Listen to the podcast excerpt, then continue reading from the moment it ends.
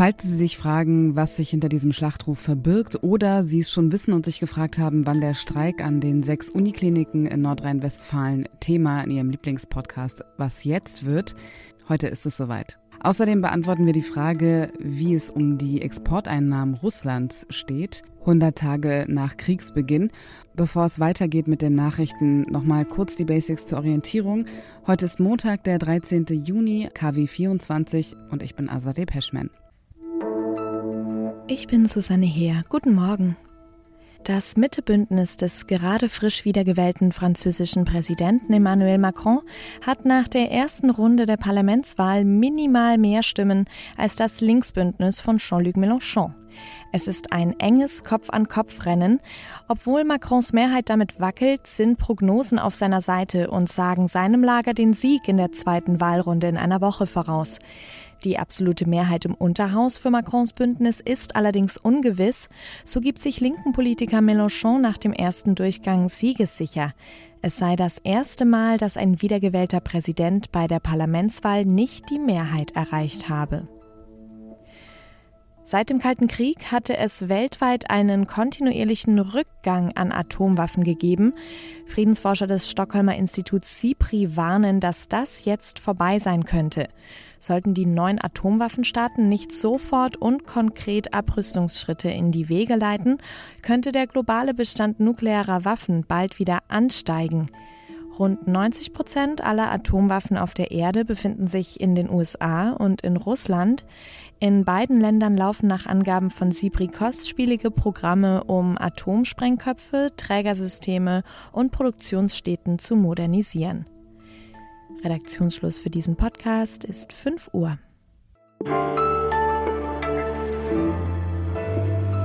Wenn man dem Wirtschaftsminister Robert Habeck Glauben schenkt, dann zeigen die Sanktionen gegen Russland ihre Wirkung. Zumindest hat er das bei der Haushaltsdebatte im Bundestag gesagt.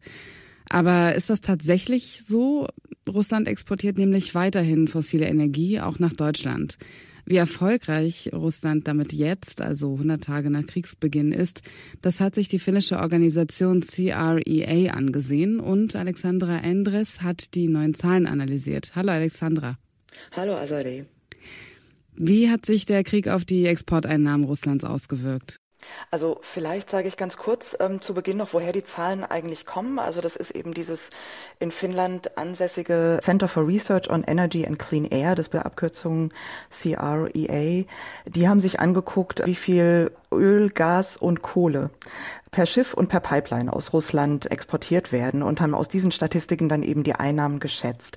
Und wenn man sich diese Zahlen anschaut, dann kann man sehen, im März, also im ersten Monat des Krieges, sind die Einnahmen zunächst sogar gestiegen von knapp einer Milliarde Euro am Tag auf mehr als eine Milliarde Euro täglich. Und dass das jetzt kein so wahnsinnig großer Rückgang ist, das liegt daran, dass Russland zwar mengenmäßig weniger verkauft als beispielsweise im Mai des Vorjahres. Die Exportmengen sind also gesunken.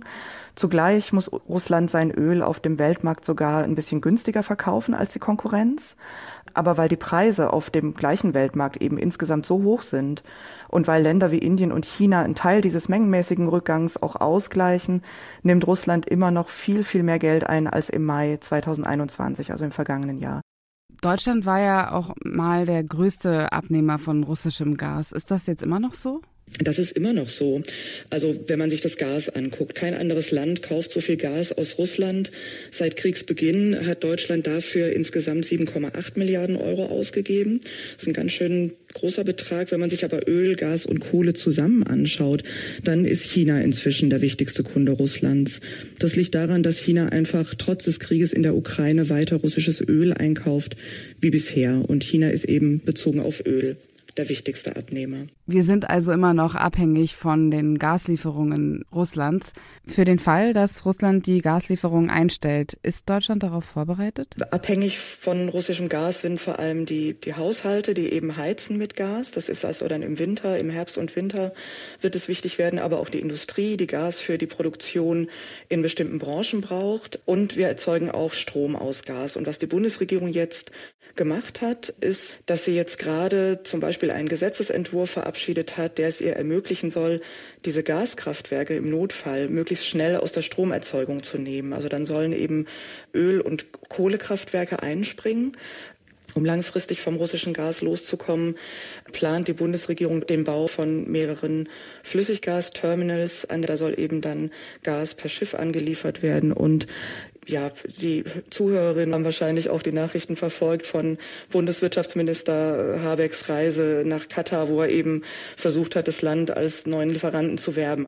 Aber all diese Initiativen sind ja nicht unbedingt gut fürs Klima, oder? Nee, also das ähm, bedeutet eigentlich gar nichts fürs Klima. Also das Problem mit solchen fossilen Anlagen, also mit diesen Terminals oder auch mit neuen Pipelines oder Kraftwerken, das ist, wenn man die einmal baut, dann werden die normalerweise Jahrzehnte genutzt, ähm, weil die, das muss sich ja auch irgendwie rechnen. Und kein Betreiber würde freiwillig den Betrieb dann einfach nach ein paar Jahren schon wieder einstellen oder nach kurzer Zeit, weil es eben sehr viel Geld kosten würde. Und deshalb befürchten Umweltorganisationen, Klimaschützerinnen, dass Deutschland, wenn die wirklich in Betrieb gehen, diese Terminals, dass Deutschland seine Klimaziele nicht mehr erreicht. Und weil dieser Trend, neue fossile Anlagen zu bauen, jetzt eben auch wegen des Krieges weltweit zu beobachten ist, ist es eben auch ziemlich besorgniserregend. Danke dir, Alexandra. Danke euch.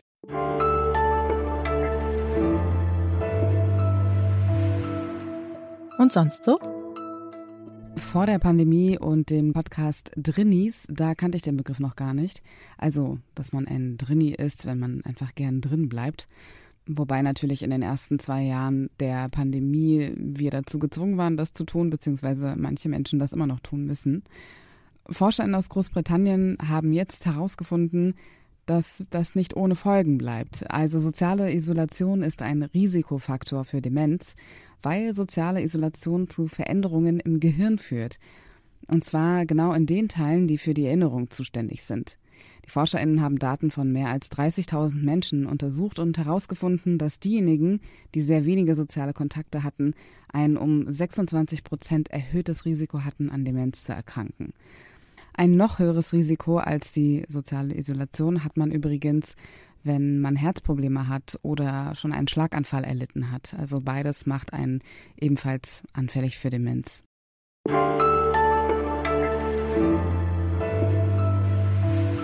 Seit über einem Monat streiken die MitarbeiterInnen von sechs Unikliniken in Nordrhein-Westfalen und fordern bessere Arbeitsbedingungen im Allgemeinen und einen Tarifvertrag Entlastung im Besonderen.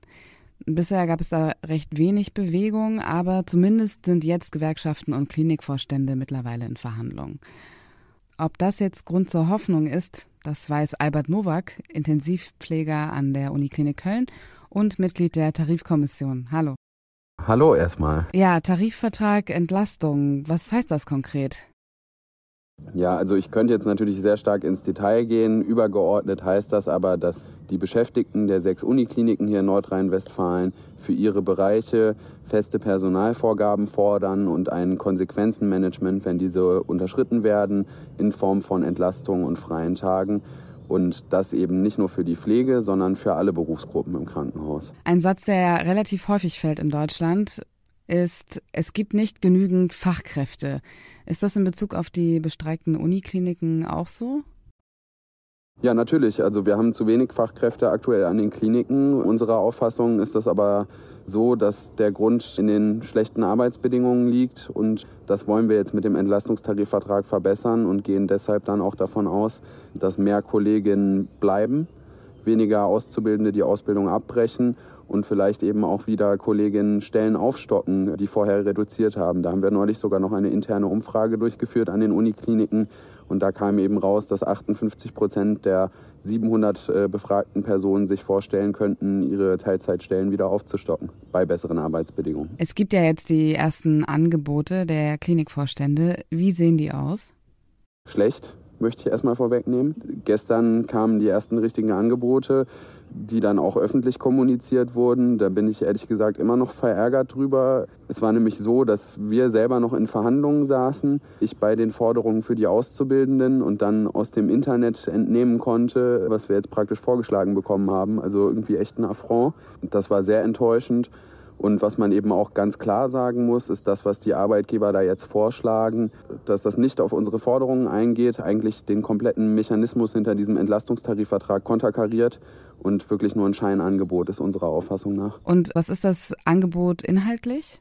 Also wir fordern ja feste Personalratios und eben Konsequenzen, wenn die unterschritten werden. Was Sie uns zusichern wollen, ist einen generellen Aufbau des Personals. Wo das aufgebaut werden soll, ist gar nicht klar. Und dann gibt es eine Staffelung, die vorsieht, dass zu Beginn alle Beschäftigten pauschal fünf Tage frei bekommen. Das aber auch mit Regelungen, die wirklich nicht gut sind. Und dann, wenn der Stellenaufbau nach und nach stattfindet, dann sollen auch nach und nach die freien Tage ab gebaut werden und ähm, das ist in keinster Weise das, was wir gefordert haben. Und auch nur für die Pflege, muss ich nochmal dazu sagen, und die patientennahen Bereiche. Ein Großteil der Berufsgruppen wird da komplett ausgelassen. Und was sind das für andere Berufsgruppen, die an dem Streik beteiligt sind und auch in dem Angebot berücksichtigt werden sollten? Nahezu alle Berufsgruppen im Geltungsbereich des Tarifvertrags der Länder, also Physiotherapeuten, die Kolleginnen in der Radiologie, die Kollegen aus dem Patientenservice. Also ich, ich könnte jetzt noch beliebig weitermachen aus der IT. Also ne, wir haben ganz viele Berufsgruppen im Krankenhaus, die überlastet sind und deswegen auch Forderungen für diesen Tarifvertrag gestellt haben. Die werden komplett außen vor gelassen. Auf einem der Demotransparente stand Klatschen reicht halt nicht. Wünschen Sie sich mehr Unterstützung aus der Bevölkerung? Also ich glaube, spätestens seit Corona ist klar geworden, wie die Arbeitsbedingungen in unseren Gesundheitseinrichtungen sind. Verheerend aktuell. Das führt dazu, dass viele aus den Berufen rausgehen. Und natürlich haben wir uns mehr Unterstützung und Rückhalt erhofft. Es gibt aber auch viel Solidarität, Vereine, Bündnisse, die sich ganz klar hinter uns stellen, weil das, was wir fordern, das betrifft ja nicht nur unsere Arbeitsbedingungen, sondern das wirkt sich ja auch direkt auf die Qualität der Gesundheitsversorgung aus. Und deswegen betrifft das, was wir gerade machen, jeden. Das offizielle Datum, an dem die Verhandlungen enden sollen, das ist ja der 22. Juni. Ist das realistisch? Also so wie es aktuell läuft, sehe ich das noch nicht. Ich möchte nochmal vorwegnehmen, wir wollten den Streik ja, den wir jetzt haben, eigentlich vermeiden. Deswegen haben wir ein 100-Tage-Ultimatum an die Landesregierung und Arbeitgeber gestellt. Es wurde die ganze Zeit ignoriert. Erst nach zwei bis drei Wochen im Streik äh, hat man sich überhaupt mal mit uns zusammengesetzt. Und so wie es aktuell läuft und so wie an unseren Forderungen vorbei gehandelt wird, sehe ich das aktuell noch nicht, wie wir bis zum 22. fertig sein sollen. Dann werden wir sehen, wie es ausgeht und vielleicht ja sogar nochmal miteinander sprechen. Vielen Dank, Albert Nowak. Ja, würde mich sehr freuen. Vielen Dank auch. Und das war was jetzt für heute. Wie immer können Sie gerne Fragen, Lob, Anregungen, Kritik, all das schreiben an wasjetzt.zeit.de. Heute Nachmittag um 17 Uhr hören Sie das Update mit meinem Kollegen Moses Fendel. Ich bin Azadeh Peschman, verabschiede mich an dieser Stelle und wünsche Ihnen noch eine schöne Woche.